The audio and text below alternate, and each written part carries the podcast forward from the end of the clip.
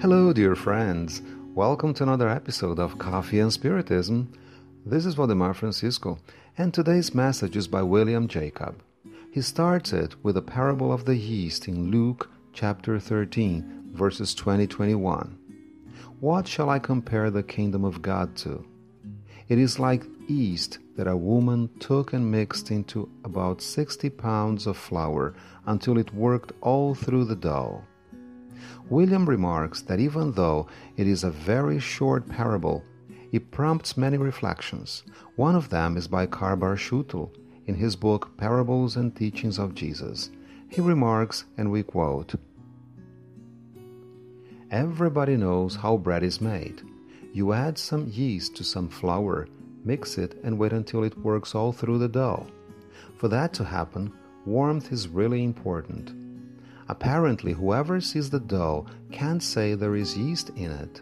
However, some hours later, when the dough has risen, it shows clear proof of its presence. The kingdom of heaven is just like that. People can't change out of the blue. They can't turn from simple and ignorant to intelligent and wise just by snapping their fingers. Leaven can't make the dough rise at the time it is added to it. As people hear the voice of the prophets, the word spoken by the messengers from heaven, little by little their state of mind changes and their spirit is transformed. They assimilate the kingdom of heaven, something that at first is like an enigma, but later sounds perfectly logical and rational. Who would have thought that some yeast in 60 pounds of flour could work all through the dough? However, we must bear in mind that warmth is essential, not only for the dough, but also for humankind, so that spirits can be transformed. And this warmth can be understood as the actions we take to achieve our inexorable progress. Unquote. William points out how interesting Cairbar's analysis is, and although he confesses he can't even boil an egg, he claims he knows something Yeast must be added to the dough so that it can rise. It works from the inside because if we just throw it on the dough and don't knead it, we won't get anything. But Jesus is not explaining how to knead the dough. He is using this example to speak about the kingdom of heaven that, according to him, is inside each one of us and works just like the yeast in the dough.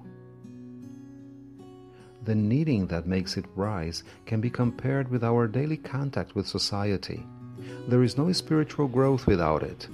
Isolating ourselves on a desert island and thinking that by doing so we'll progress is useless because God has made us to live in society. In a similar way, if the best yeast is kept in a jar and is stored in a cupboard, it won't do what it was made for. Whenever we talk about society, what comes to mind is all the problems we have to face, especially because we usually don't agree with everybody else's ideas, and not everybody agrees with ours.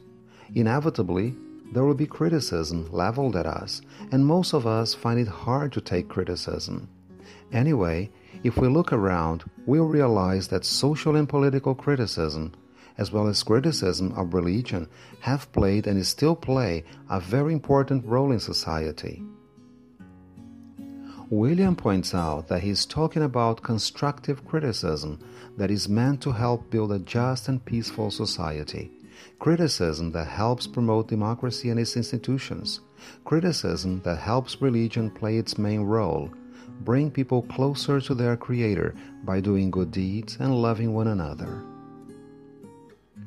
In the same way, the criticism we receive can be very useful because it can lead us to the following line of reasoning Is that person right? You can never tell, but the simple fact that we stopped for a moment in order to think it over is extremely important in our process of inner spiritual progress. All these problems we face in society and inside each one of us are facts of life and as necessary as the dough in the parable for they are responsible for our growth. Peace and love to you all, my friends, and until the next episode of Coffee and Spiritism.